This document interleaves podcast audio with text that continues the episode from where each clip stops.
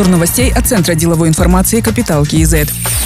В 2023 году будет подготовлен новый налоговый кодекс. Его наиболее проблемный блок – это налоговое администрирование – должен быть полностью обновлен, поручил президент Касымжамар Токаев. Предстоит также обеспечить полную цифровизацию налогового контроля, исключив любое очное взаимодействие, полагает глава государства. Для развития цивилизованной торговли президент поручил расширить применение розничного налога с адекватными ставками и простыми процедурами. В рамках налоговой реформы важно рассмотреть возможность введения так называемого налога на роскошь. Он будет взиматься при приобретении дорогостоящих объектов недвижимости и автомобилей и не затронет средний класс.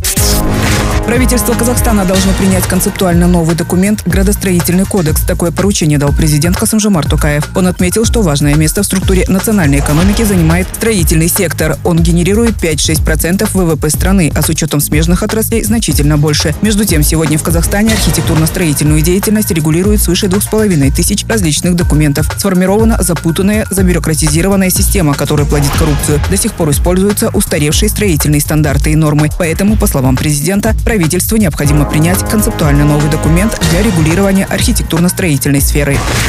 Фонд Самурказана каждый год должен будет перечислять не менее 7% от чистого дохода в общественный фонд Казахстан Халкана. При этом успешные предприниматели и состоятельные граждане продолжат вносить средства в данный фонд, выразил уверенность глава государства. Кроме того, фонд Самурказана трансформируется в инвестора, владеющего только мажоритарным пакетом, достаточным для контроля ключевых секторов экономики. Другие активы и акции фонда будут приватизированы, в том числе через механизм народного IPO.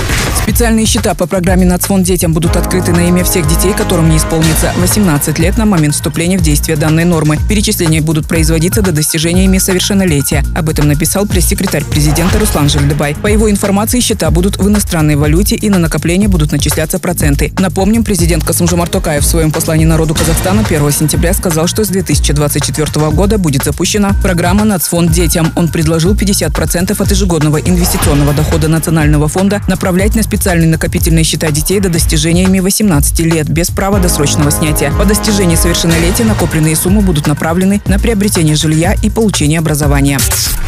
77% казахстанских компаний планируют расширить штат сотрудников в следующем году. Представители 15% компаний ответили, что пока не решили этот вопрос. 8% точно не планируют увеличивать число сотрудников. Об этом сообщили в HeadHunter Казахстан по итогам опроса, проведенного с 10 по 31 августа. Среди респондентов преобладали компании секторов розничной торговли, строительства и недвижимости, образования, информационных технологий и финансов. Всего 336 компаний. Чаще всего о готовности расширять штат говорили представители розничной торговли, медицины и фармацевтики энергетики, строительства и недвижимости.